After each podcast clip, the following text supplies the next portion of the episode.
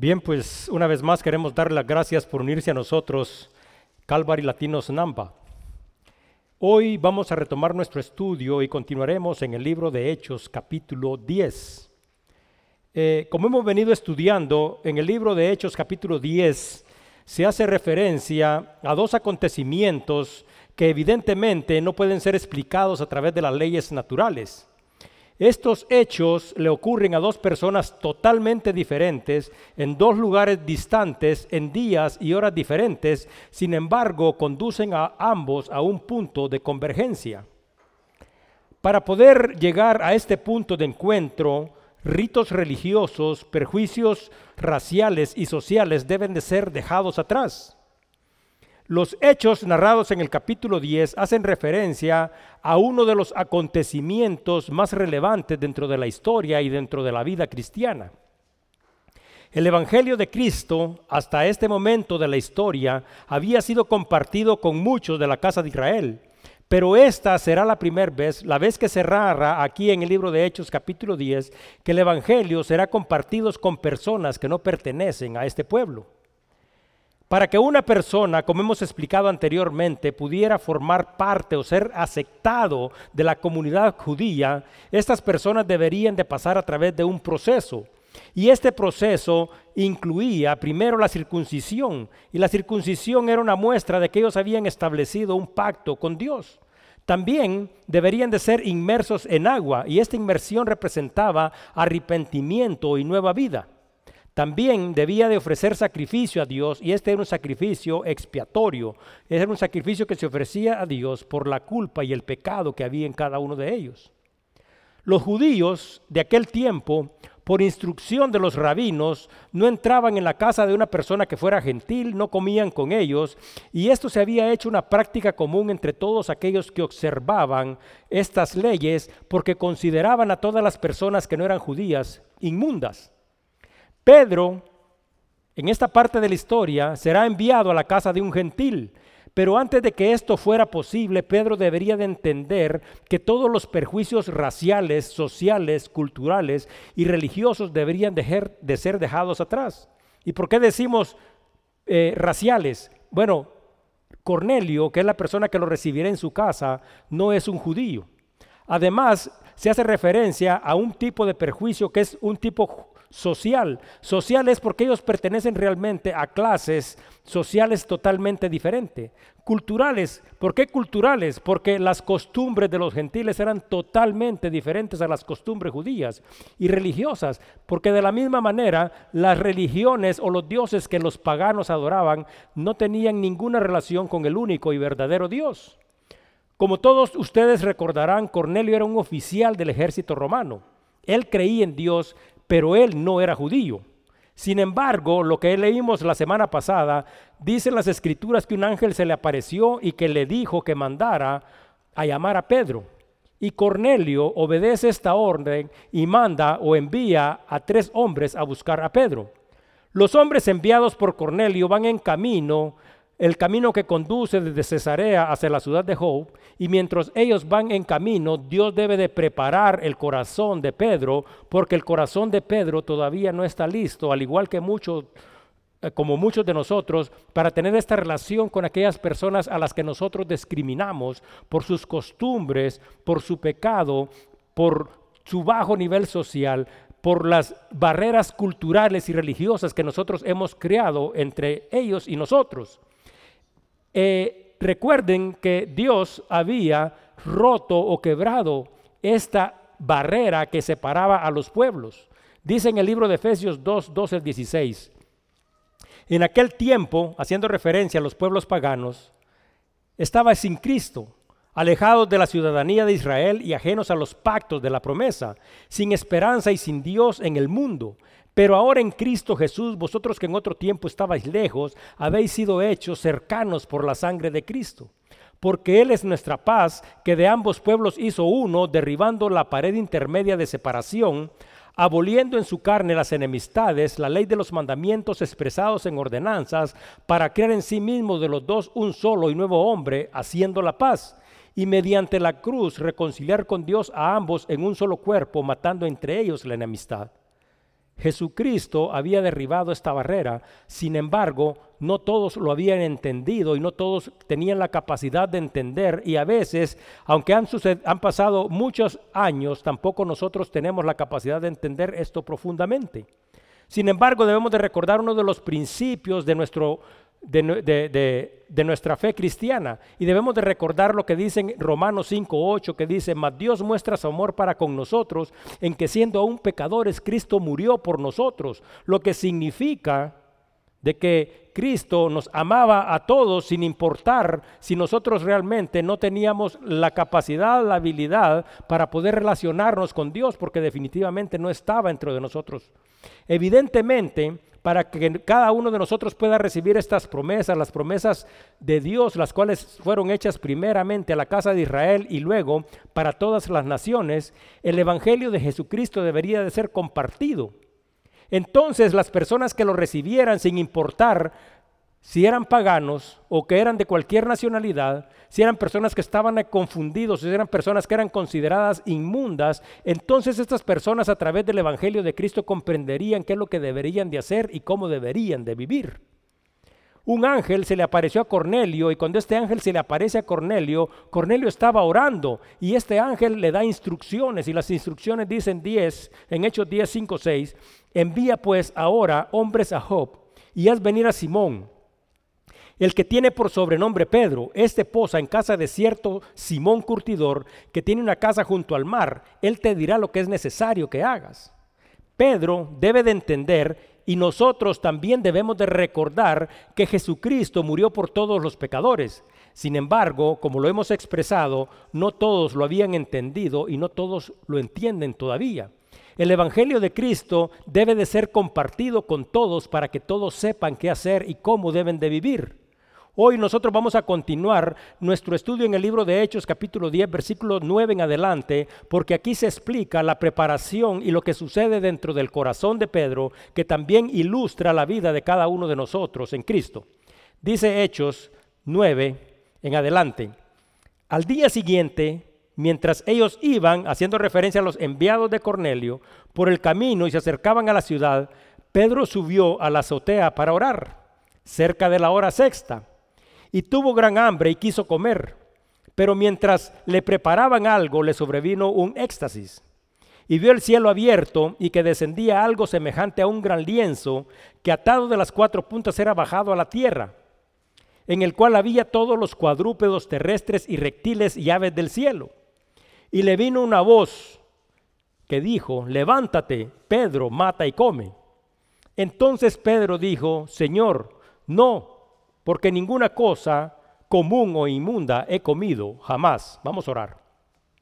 Señor, una vez más venimos ante tu presencia en el nombre de Cristo.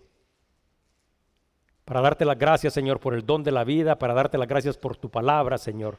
Incluso para presentar ante el trono de tu misericordia y de tu gracia, Señor, nuestras necesidades y nuestras aflicciones, porque tu palabra misma dice que las oraciones de cada uno de nosotros serán respondidas de acuerdo a tu voluntad y a tu propósito. Te pido, Señor, que te muevas en este lugar, Señor. Y gracias, Señor, porque te glorificas en cada una de las situaciones y tormentas que nosotros estamos enfrentando. Hay cosas que no tenemos la capacidad de ver y entender, pero tenemos la seguridad y la confianza que tú tienes el control sobre todo porque tú eres Dios. Te pido que tu Santo Espíritu se mueva en este lugar y gracias una vez más, Señor, por permitirnos estar aquí para ser instruidos a través de tu Espíritu. Todo te lo pedimos en el nombre glorioso de Cristo Jesús. Amén. He explicado todo lo que he explicado porque es que lo que sucede es de que nosotros debemos de entender el contexto social, el contexto político que está sucediendo cuando estos hechos ocurren. En los libros de la ley, Dios da instrucciones a su pueblo acerca de lo que debía de hacer para que las personas conservaran su pureza y también les da instrucciones para las personas para que supieran qué es lo que los podía contaminar. Y las personas que eran contaminadas eh, debían de pasar a través de un proceso de purificación para poder entrar al templo. En los libros de la ley, sin embargo, si los revisamos todos, nosotros nos podemos dar cuenta de que a los israelitas no se les, no, no, se les prohibía entrar a la casa de un gentil. Ellos podían entrar a las casas de los gentiles, pero dentro de los mismos libros de la ley, nosotros podemos descubrir de que efectivamente dice de que sí tenían prohibido hacer una alianza con ellos y tenían prohibido compartir la mesa con ellos, porque ellos, como hemos hecho referencia, tenían costumbres totalmente diferentes, adoraban dioses diferentes, comían de lo sacrificado, de lo que ellos ofrecían a sus ídolos y llevaban a, eh, eh, a cabo prácticas que son una abominación para el único y verdadero Dios. Por lo tanto, aunque entrar en una casa de un gentil no era una ley dada por Dios, los rabinos habían añadido esta práctica de no hacerlo y de no permitir a sí mismo que los gentiles entraran en sus casas. Y esto era una práctica común entre ellos y la razón por la que ellos la llevaban a cabo es porque ellos estaban convencidos de que se contaminarían solo con tener contacto y relación con ellos. Entonces tenemos aquí a un gentil que envía una comisión para que traiga a un judío que observa las leyes para que venga a su casa. Dice el versículo 9, al día siguiente, mientras ellos iban por el camino y se acercaban a la ciudad, Pedro subió a la azotea para orar cerca de la hora sexta. Si nosotros observamos cuidadosamente los hechos, escuche bien, estos hechos son tan importantes porque estos hechos cambiaron el mundo hace dos mil años entonces nosotros tengamos la oportunidad de descubrir que estos mismos hechos, estos mismos principios siguen siendo los principios que tienen el poder para transformar la vida y el mundo en el que nosotros vivimos actualmente. ¿Qué es lo que nos enseña estas escrituras y qué es lo que nos enseña la vida de Pedro? Primero, dice que mientras los hombres que había enviado Cornelio iban en camino y se acercaban a la ciudad, Pedro subió a orar. Los judíos, de acuerdo a las reglas que ellos habían establecido, debían de orar por lo menos dos veces en el día. Y las dos veces era la hora tercera y la hora novena, y estas horas coincidían con los tiempos que se llevaba sacrificio en el templo, los matutinos y los vespertinos, o sea, en la mañana y en la tarde. Sin embargo, aquí se hace referencia a que Pedro está orando en la hora sexta. La hora sexta, de acuerdo al sistema horario romano, son las 12 en nuestro tiempo. Pedro había caminado con Cristo, Pedro había visto milagros, Pedro incluso ahora por el poder del Espíritu de Dios en él y por la autoridad apostólica que de parte de Cristo había recibido, también tenía este poder, incluso Pedro había llevado a cabo algunos milagros en el nombre de Cristo. Sin duda, Pedro, cuando nosotros miramos en el contexto, porque dice que en toda la ciudad de Job, en toda la ciudad de Lida, todos habían creído. Era una persona que era una persona popular y una persona que era conocida por todos. Sin embargo, el primer principio que nosotros podemos aprender de Pedro es que Pedro, dice la palabra, subió a orar. ¿Qué es lo que significa esto? Que Pedro era un hombre que oraba. Recuérdense lo que se había dicho en Hechos 6.4 cuando se estaba buscando a los diáconos. Ellos mismos habían dicho en Hechos 6.4 y nosotros persistiremos en la oración y en el ministerio de la palabra. Ya había pasado algún tiempo, mas sin embargo esta declaración que había sido hecha seguía siendo una base y un principio en la vida de Pedro porque Pedro debía de cumplir su llamado y su propósito. Pedro, de acuerdo a la escritura, estaba orando y compartía la palabra. Miramos en el libro de Daniel y en el libro de Daniel 6:10 dice, cuando Daniel supo que el edicto había sido firmado, entró en su casa y abiertas las ventanas de su cámara, que daban hacia Jerusalén, se arrodillaba tres veces al día y oraba y daba gracias delante de su Dios como solía hacer antes. Al igual que Daniel, Pedro oraba tres veces o posiblemente más. Y Pedro en este momento, cuando se hace referencia, dice que había escogido un lugar, un lugar que era visible para todos, porque a través de ello Pedro tenía la oportunidad de hacer pública su fe. Muchos de nosotros, cuando observamos esto, podríamos pensar, porque nosotros, muchos de nosotros esperamos cambios en nuestra vida, queremos cambios en nuestra forma de pensar, nosotros queremos que ocurran cambios a nuestro alrededor, queremos que nuestra familia cambie, queremos que nuestra ciudad cambie, que nuestra economía cambie, pero ¿qué es lo que deberíamos de hacer cada uno de nosotros? Deberíamos de hacer exactamente lo que Pedro está haciendo, orar, porque cuando nosotros oramos y tenemos esa comunión con Dios, suceden cosas extraordinarias. Ahora, Pedro, cuando miramos toda la historia y cuando tenemos esta relación incluso con los evangelios, nos podemos dar cuenta de que Pedro había orado, aprendido a orar porque Jesucristo mismo le había enseñado. Y yo quiero hacer referencia a algunos aspectos muy importantes dentro de la, oración el día de hoy, porque yo sé de que a través de estos aspectos que trae Dios a la vida de cada uno de nosotros, nosotros podríamos tener un concepto más elevado y entender cuál es realmente el poder de la oración e incluso también se puede ilustrar la condición en la que nosotros vivimos, actuamos o estamos actualmente. Dice en Mateo 26, 37 al 41. Esto es Jesucristo mismo cuando ya va a ser el tiempo que sea crucificado. Y dice, y tomando a Pedro y a los hijos de Zebedeo, comenzó a entristecerse y a angustiarse en gran manera. Entonces Jesús les dijo, mi alma está muy triste hasta la muerte, quedaos aquí y velad conmigo. Yendo un poco adelante, se postró sobre su rostro, orando y diciendo, Padre mío, si es posible, pasa de mí esta copa, pero no sea como yo quiero, sino como tú. Vino luego a sus discípulos y los halló durmiendo y dijo a Pedro, así que no habéis pedido velar conmigo una hora. Velad y orad para que no entréis en tentación. El espíritu, la verdad, está dispuesto, pero la carne es débil. Jesús, de acuerdo a esta escritura, había tomado a Pedro y a los hijos de Zebedeo y les había pedido que se fueran con él. Ahora podemos darnos cuenta cuál era la razón por la cual Jesús estaba orando. Bueno, está expresada aquí, dice la palabra, de que Jesús sentía angustia. ¿Y qué significa? dice de que estaba angustiado y estaba angustiado y con su alma tan triste a un punto de muerte. Entonces Jesús expresa cuál es la condición y cómo se siente. Les dijo, estoy realmente triste. Entonces, ¿qué es lo que hacía Jesús cuando estaba angustiado? Oraba. Y además, ¿qué es lo que había hecho Jesús?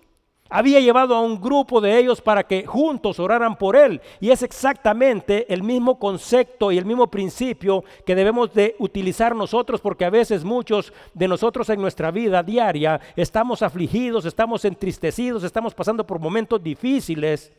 ¿Y qué es lo que deberíamos de hacer? Orar y pedirle a otros que oren por nosotros. Entonces dice que sucede esto, que Jesús se aparta se aparta, camina un poco y se pone a orar. ¿Y qué es lo que deberían de hacer ellos? Ellos también deberían orar. Sin embargo, dice que cuando Jesús regresa, los encuentra dormidos. Y debemos de recordar esto porque esto es muy importante porque aquí se revelan algunos principios muy importantes en nuestra relación y en nuestra comunión con Dios. La oración, ¿se acuerdan por qué les había dicho que oraran? Porque la oración iba a fortalecer su espíritu. Y les dijo también que oraran para que no cayeran en tentación. Sin embargo, aquí se hace referencia a la condición de muchos de nosotros, incluso a la condición de la iglesia misma. La iglesia y cada uno de nosotros debe de velar y debe de orar. Pero estamos, así como hace referencia a Jesucristo mismo, a ellos, estamos dormidos. Por eso es que es importante la oración. Nosotros podemos hablar de la oración, podemos decir que lo hacemos, pero la fortaleza de nuestro espíritu demostrará que realmente nosotros no estamos simple y sencillamente hablando de oración, sino que estamos orando. También a través de la oración nosotros buscamos comunión con Dios, presentamos nuestras súplicas a Dios y esperamos que la voluntad de Dios sea hecha. Es por eso de que cuando la vida de Pedro está contada a través de versículos como este, nosotros deberíamos de tomar en cuenta todos estos principios y el primer principio al que se hace referencia aquí es que dice que Pedro oraba. Versículo 10. Y dice, y tuvo gran hambre y quiso comer, pero mientras le preparaban algo le sobrevino un éxtasis. Aquí se hace referencia a una de nuestras necesidades físicas la necesidad de comer. A cada uno nos da hambre.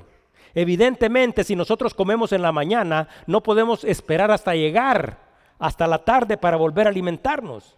Pero no solo se expresa la necesidad de comer que tienen nuestros cuerpos, sino que también aquí en la vida de Pedro se expresa otro de los principios importantes espirituales, porque dice de que nosotros también deberíamos de tener esta necesidad de orar.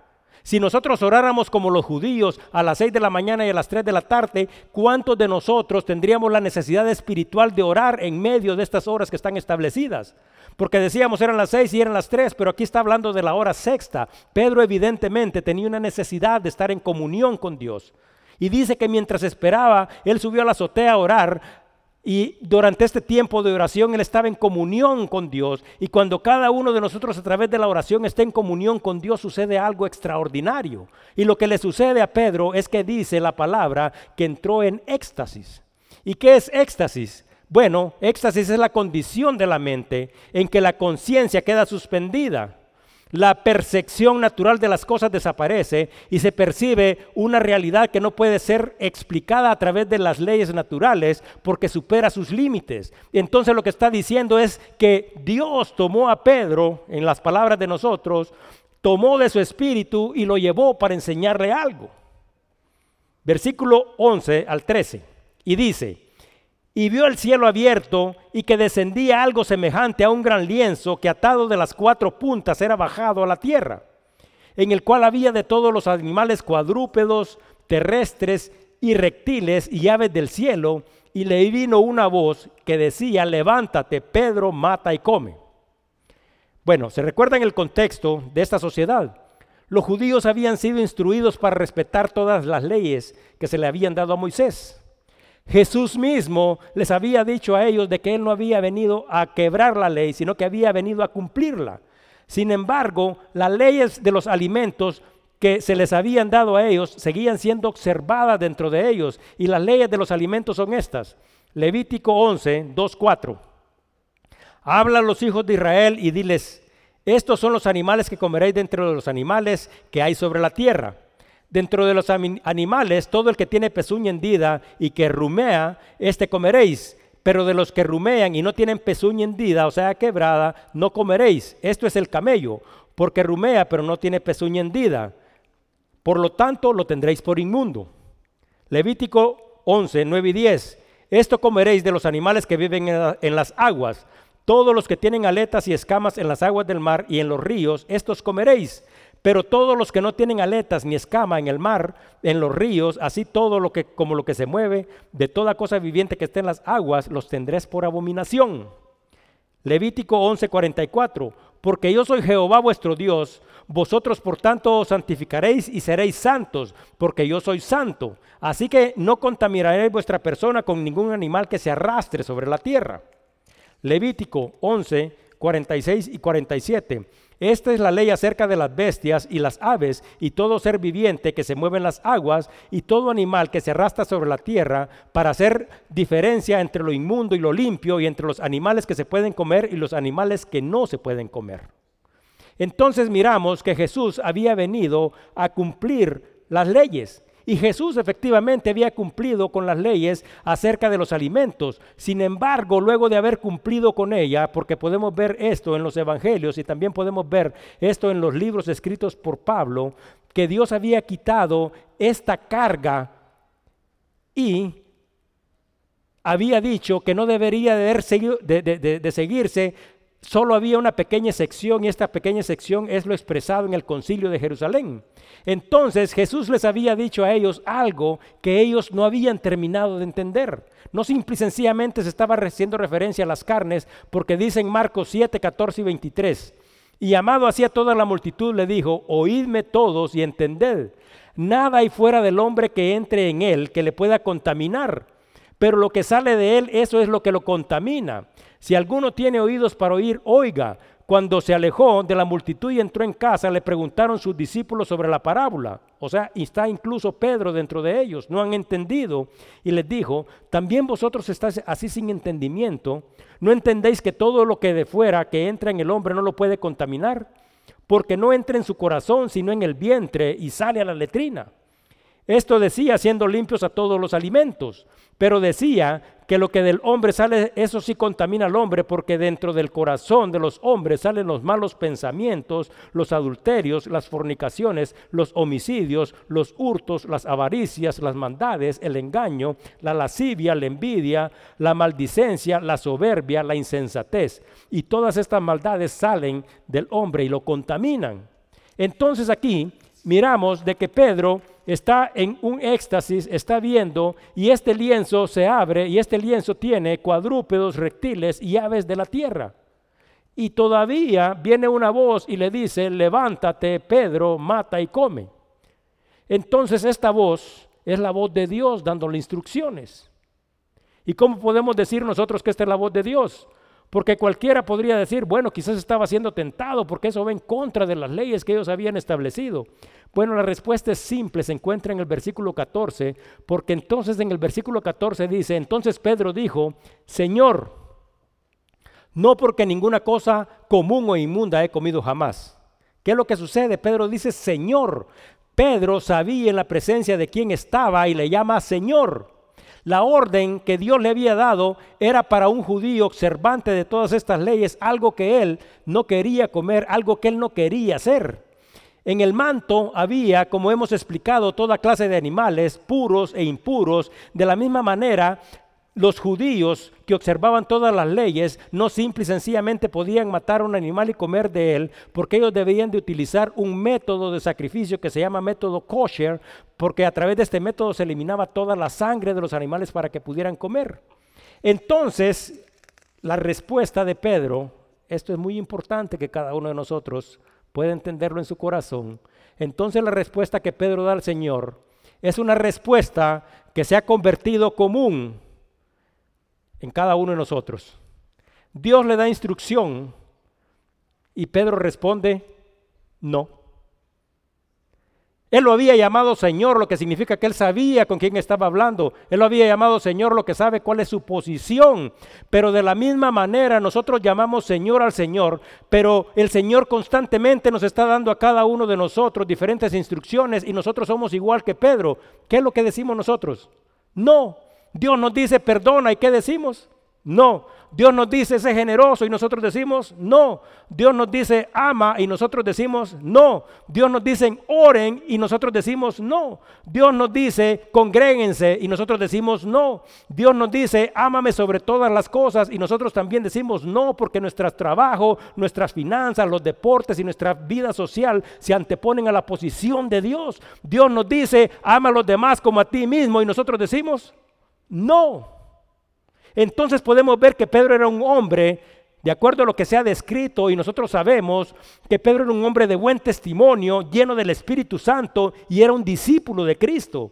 Sin embargo, su vida también nos instruye acerca de las cosas que nosotros hemos aprendido mal y que debemos de volver a aprender, porque ese es el propósito. Jesús, Dios le está revelando algo y por eso lo lleva, porque necesita quebrar los perjuicios raciales, sociales, culturales y económicos y de todo tipo en su vida, para que él pueda entrar a la casa de una persona que él no considera ni siquiera digna.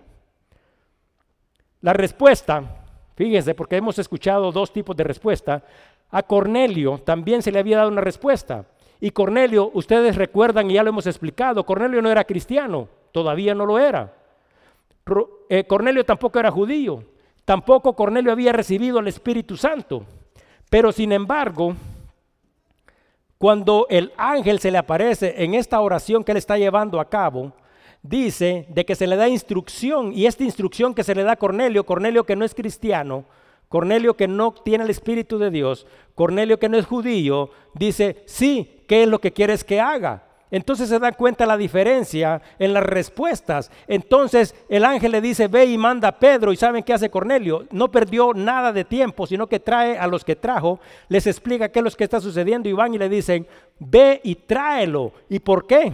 Porque también Cornelio le había llamado Señor, pero al decirle Señor, Cornelio sí lo había reconocido como Dios. Entonces la respuesta de Pedro a la instrucción que Dios le había dado fue, no, yo nunca lo he hecho. Y de la misma manera Dios nos habla a cada uno de nosotros y te dice perdona y todos decimos, yo, yo nunca he hecho eso. Dios te dice ama y dice, yo, yo no puedo amar de esa manera.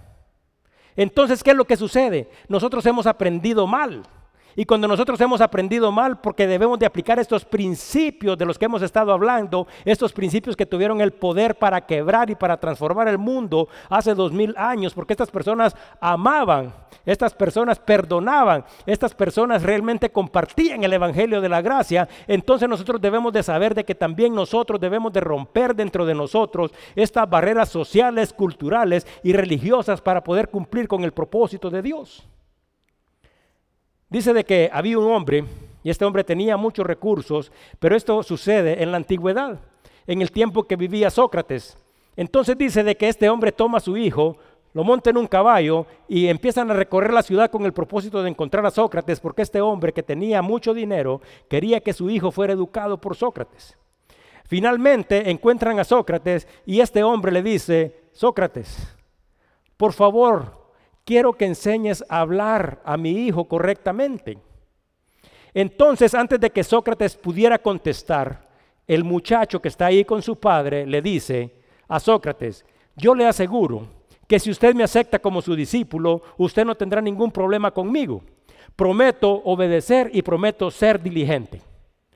Entonces, finalmente, cuando el muchacho está callado, dice que Sócrates responde y le dice, está bien, lo voy a tomar como mi discípulo a cambio de 400 monedas de plata. Entonces el padre de familia está sorprendido y le dice, pero yo sé, Sócrates, que tú has aceptado a todos tus discípulos y cada uno de ellos solo te pagan 200 monedas. Y Sócrates le responde, sí, es cierto. Pero a tu hijo, le dice, antes de enseñarle a hablar, le debo de enseñar a permanecer callado. Es por eso que cuesta el doble. Pedro ama a Dios, Pedro conoce a Dios, sin embargo debe de dejar atrás todos aquellos perjuicios que no le permiten entrar en la casa de Cornelio y compartir con él y con su familia el Evangelio. Pedro todavía no sabe qué sucederá, pero para que sea esto posible, él tiene que dejar atrás todas unas costumbres, todas las cosas que él ha aprendido a lo largo de su vida. Y aquí es cuando también cada uno de nosotros debería de dejar atrás y cada uno de nosotros debería de aprender este tipo de principios. Entonces Dios nos dice, júntate con ellos. Y decimos, yo con esos.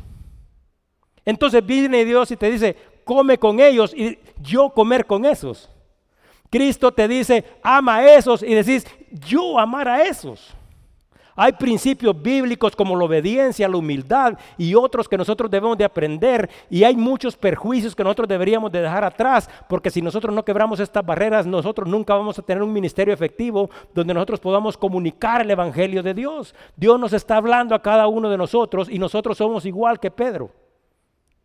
No. Pero Pedro no se queda ahí. Dice el versículo 15, volvió la voz a él la segunda vez y le dice, lo que Dios limpió, no lo llames tú común. Wow, que Dios te diga esto. Esto se hizo no solo una vez, sino que se hizo tres. Y aquel lienzo volvió a ser recogido en el cielo. ¿Qué es lo que sucede? Pedro está viendo qué es lo que está sucediendo pero no lo está viendo a través de sus sentidos sensoriales. Por eso se llama visión y visión es el discernimiento de la realidad y sentido de dirección que permite ver lo que vendrá. O sea, eso no estaba viendo realmente lo que realmente estaba viendo porque esa era una comunicación entre el Espíritu de Dios y él. El lienzo, dice la palabra, bajó tres veces y Dios dice a Pedro, lo que yo he limpiado, lo que yo he limpiado, dice Dios, tú lo llamas común. Sin lugar a duda, el corazón de Pedro había sido renovado. En la casa de Cornelio, él diría, todavía un poquito más tarde, aunque todavía no había entendido qué es lo que significaba todo esto, Dios no hace acepción de personas. Y recuerde algo, todos tenemos el mismo valor para Dios, a todos sin importar nuestra procedencia, nuestra religión, nuestro comportamiento, porque es que hay unos que nos portamos mal nuestras costumbres. Dios nos ha llamado para que a través de Cristo nosotros recibamos el regalo de su gracia. Y a los que ya lo hemos recibido, ¿qué nos ha dicho Dios? Nos ha dado instrucción para que los compartamos con aquellos que no lo conocen, para que los amemos, para que los perdonemos, para que oremos por ellos y para que los edifiquemos. ¡Wow! Dice Hechos 10:34, cuando Pedro finalmente termina entendiendo esto, dice, entonces Pedro abrió la boca y dijo, en verdad comprendo que Dios no hace acepción de personas. Evidentemente lo que Pedro estaba viendo no hace referencia únicamente a las leyes de los alimentos. Este es el discernimiento que nos ayuda a entender a que la promesa de Dios es para todos. Estos que se consideraban inmundos, a estos que no les podían ni siquiera dar la mano, porque si les daban la mano o comían con ellos, tenían que pasar a través de un proceso de purificación para poder entrar al templo. Entonces simple y sencillamente los agarraban y se hacían un lado. Recuerden ustedes que a los samaritanos, que eran samaritanos que tenían todavía un poco de judíos, ellos los discriminaban y los consideraban impuros. Imagínense estos que no tenían nada de judíos. Estos todavía ocupaban dentro de esa posición social y dentro de esta jerarquía religiosa que nosotros a veces establecemos en nuestra propia vida, todavía un lugar más abajo. Lo llamaban, ¿sabe cómo lo llamaban? Leña para el infierno. Dice el versículo 17. Y mientras Pedro estaba perplejo dentro de sí sobre lo que significaría la visión que había visto, he aquí los hombres que habían sido enviados por Cornelio, los cuales preguntaron por la casa de Simón, llegaron a la puerta. ¿Se acuerda que la semana pasada habíamos dejado a estos hombres camino para la casa? Pero Dios les había revelado exactamente qué y cómo y dónde lo deberían de encontrar. Bueno, ¿qué cree? Han viajado, quizás a caballo, han ocupado todo un día y llegan y ya están a la puerta. Habían llegado a la casa de Simón el curtidor. Ahora dice el versículo 18 al 20, y llamando, preguntaron si moraba ahí un Simón que tenía por sobrenombre Pedro. Y mientras Pedro pensaba en la visión, le dijo el Espíritu, he aquí tres hombres te buscan. Levántate pues y desciende y no dudes en ir con ellos, porque yo los he enviado. Entonces Pedro descendió donde estaban los hombres que fueron enviados por Cornelio y les dijo, he aquí, yo soy el que buscan. ¿Cuál es la causa por la cual has venido? Y fácil de leer, pero déjenme hacer hincapié en algunos puntos muy importantes, porque aquí nuevamente vamos a ver unos hechos extraordinarios. Dios se había revelado a Pedro, Dios le había demostrado algo a Pedro y Pedro todavía no ha entendido qué es lo que Dios le ha mostrado. Entonces Pedro ya no está en éxtasis, Pedro ya no está orando, sino que dice la palabra que él está pensando en lo que está sucediendo. Ya tuvo una relación y una comunión con Dios, ya ha hablado con Dios. Pero todavía cuando está pensando sucede algo extraordinario. ¿Sabe qué es extraordinario? el Espíritu de Dios le habla y le dice a Pedro, ahí hay tres que te están buscando, levántate. Esta es la primera instrucción de parte del Espíritu. Y Pedro escucha al Espíritu y la segunda instrucción que el Espíritu le da, le dice, tienes que ir con ellos. Y le voy a decir algo, ¿sabe qué hace Pedro? Pedro se levanta, va a la puerta y los recibe. Y le puedo decir por qué esto es importante. Porque Pedro no es el mismo Pedro que había subido a la azotea hace 10 minutos a orar. ¿O usted cree que era el mismo? ¿Usted cree que Pedro hace 10 minutos hubiera recibido a estos gentiles impuros? Si evidentemente cuando los mira, mira a dos, a dos sirvientes romanos y a un soldado romano. ¿Qué de judíos podían tener estos? ¿Usted cree que Pedro es el mismo Pedro, el mismo judío que hace 10 minutos había estado ahí en la casa de Cornelio que había subido a orar? No, ese es el poder que tiene Dios para transformar y cambiar la vida de cada uno de nosotros. Y por eso es que cuando Dios nos habla a nosotros y nosotros realmente escuchamos la voz de Dios y recibimos la palabra de Dios de la misma manera, es posible que no salgamos igual de que lo que éramos. Es posible que no seamos los mismos que entramos aquí, los que estamos saliendo. Ahora, eso es muy importante porque estamos viendo la vida de Pedro. Pero acuérdese, Pedro llegó a abrir. ¿Pero por qué llegó a abrir Pedro? Porque llegaron tres a tocar. Ahora vamos a ver las cosas desde la perspectiva de los tres que tocan. Imagínense ustedes, está Cesarea a 50 kilómetros de distancia. Cornelio es el único que ha visto el ángel. Cornelio les cuenta lo que ha pasado y les dice, ¿saben qué? Agarran un caballo y se van para Mountain Home y ahí van a encontrar esto. Entonces estas personas que también tienen fe, porque evidentemente tienen fe, y también creen en Dios, agarran, se montan en un caballo y no les importan los peligros y se van para la ciudad que está a 50 millas a caballo y cabalgan durante todo un día. Y resulta, qué casualidad, que resulta que llegan y como el Espíritu les había dicho, como el ángel le había revelado a Cornelio, llegan y tocan a la puerta y cuando tocan a la puerta, qué casualidad que hay una casa de Simón el Curtidor y qué casualidad que sale uno que se llama Pedro Simón, que tenía por sobrenombre Pedro, le dice, aquí estoy yo. Imagínense, si a usted se le encomienda una misión y usted después de esta misión, que ni siquiera todavía sabe si va a creer o, no va a creer, ni siquiera sabe que es cierto, pero de repente obedece la voz de Dios y de repente va a 50 millas de aquí donde Dios lo ha enviado y resulta que todo era cierto. ¿Usted acaso alguna vez ha experimentado esto en su vida? ¿Usted alguna vez acaso ha sido guiado por el Espíritu de, de, Dios? ¿Usted alguna vez realmente ha sentido que Dios lo ha enviado? Imagínense la alegría que podrían haber sentido esto cuando dijeron, wow, es cierto, aquí está Dios. Dios fue el que nos envió, aquí está la casa, aquí está este y nos abre la puerta. ¿Cuántos de nosotros podemos dar testimonio de ese poder de Dios? Porque yo estoy seguro y he escuchado algunos testimonios de parte de ustedes cuando ustedes dicen, el Señor estaba ahí por. Algunas veces nosotros hemos escuchado la voz de Dios y hemos sido obedientes, pero también muchas veces Dios nos ha dado muchas instrucciones que no se, no se acoplan a nuestra forma de vida ni nuestra forma de pensar y decimos no.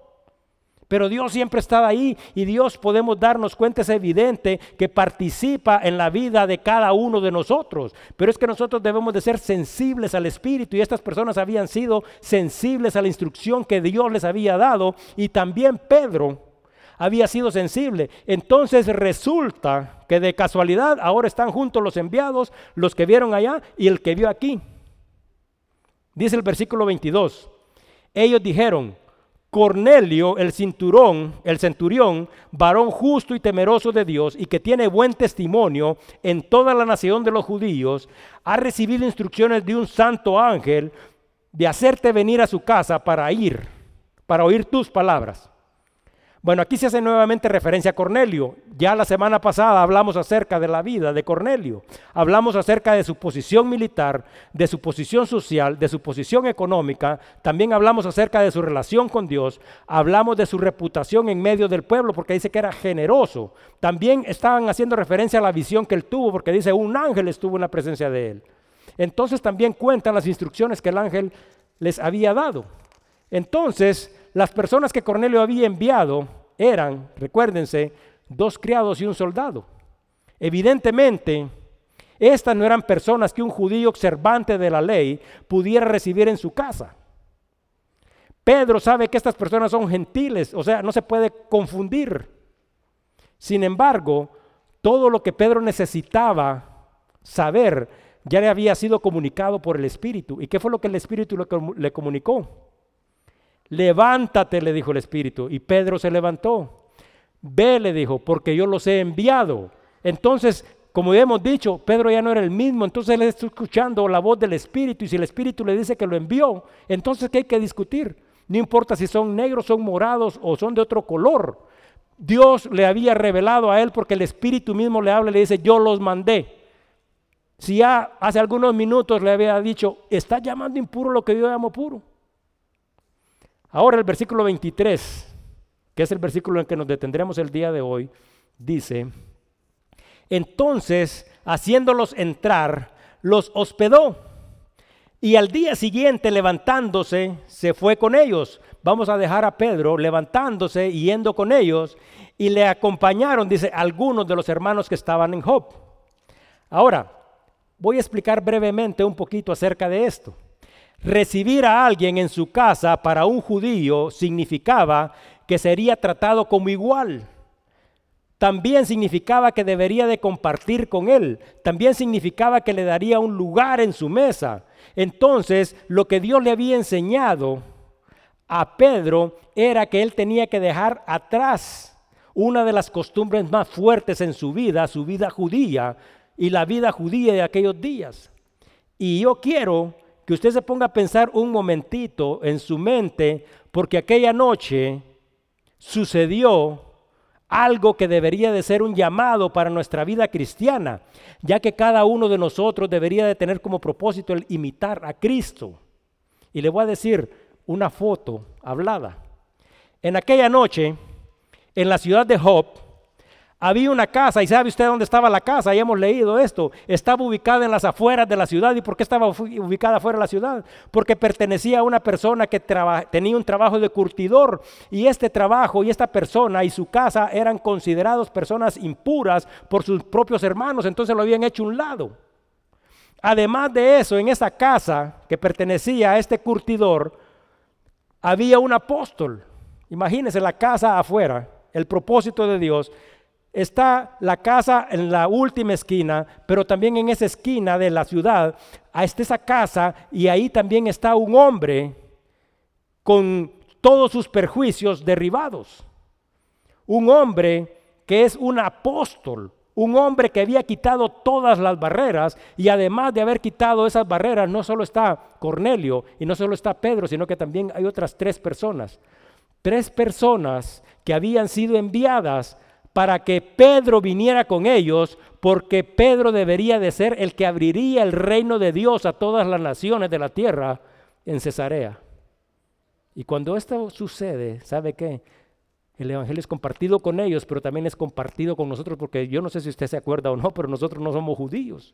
Entonces, por eso es que es importante esta parte dentro de la historia, porque aquí está una casa aislada, un judío menospreciado, un apóstol de Cristo lleno del Espíritu Santo y tres que fueron enviados para que suceda un hecho extraordinario.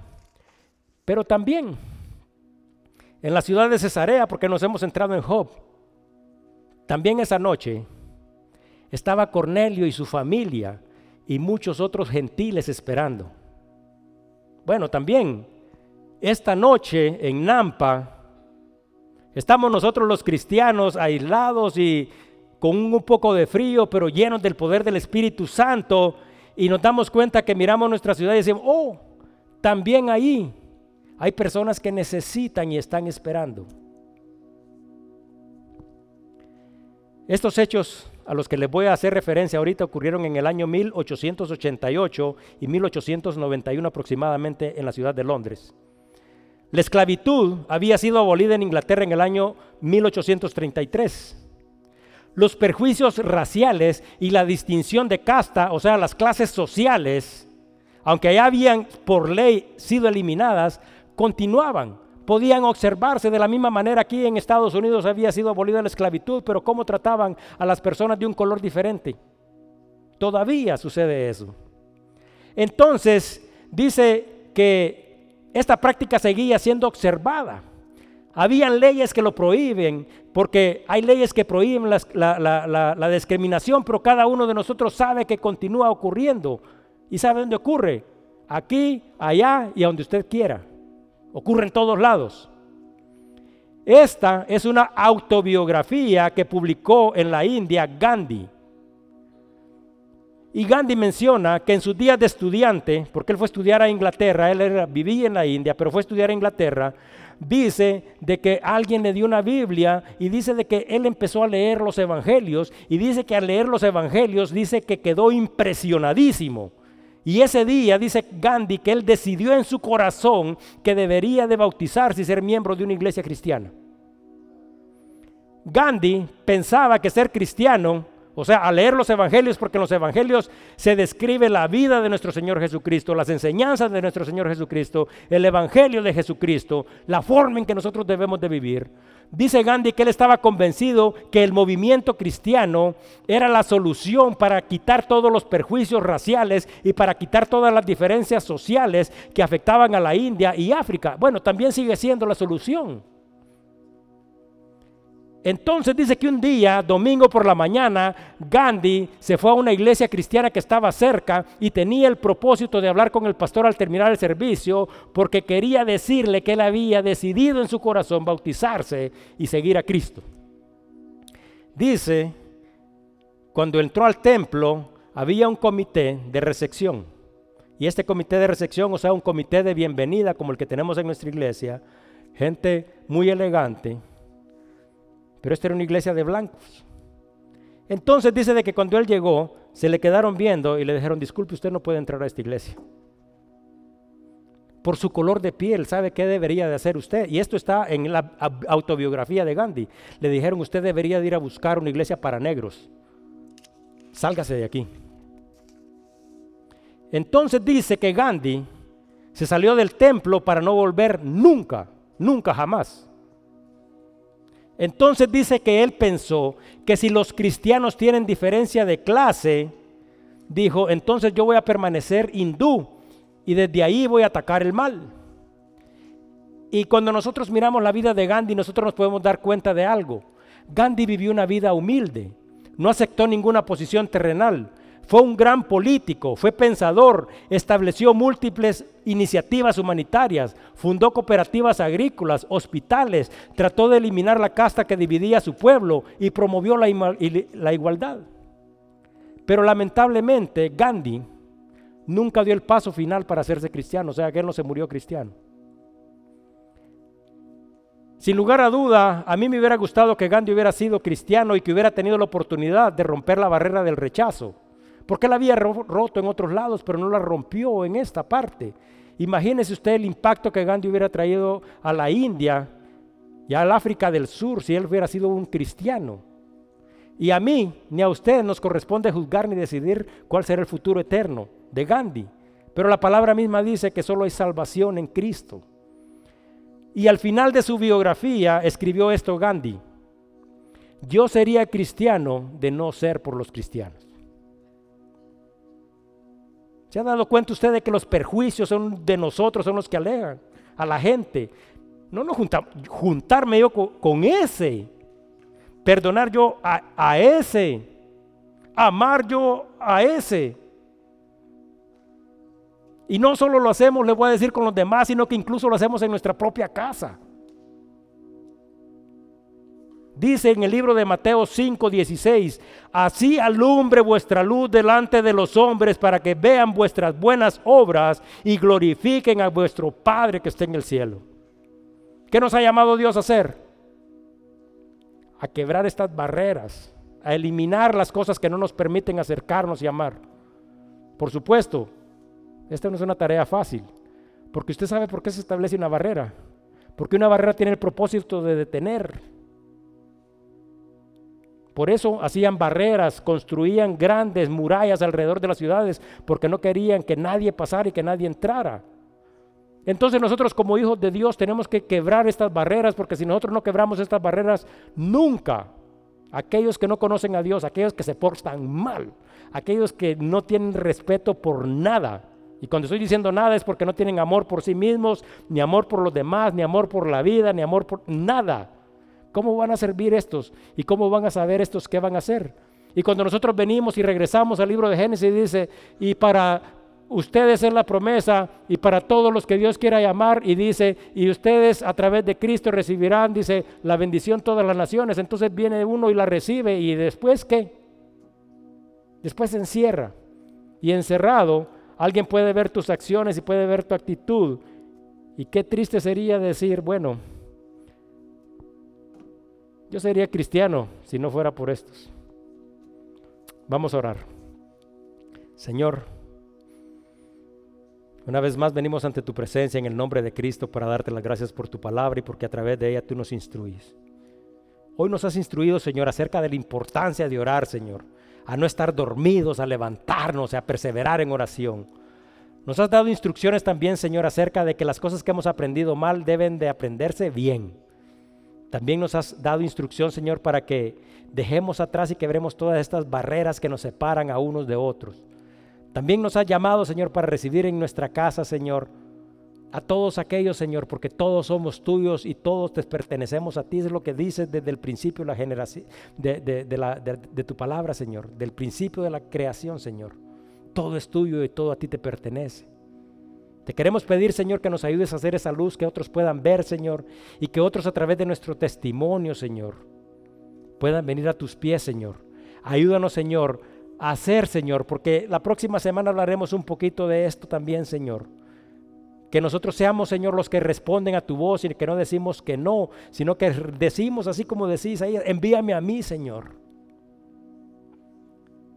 Y que nosotros realmente seamos obedientes a ti, Señor, porque nos estás instruyendo, nos estás enseñando cuál es el verdadero amor, Señor, cuál es el verdadero sacrificio, Señor.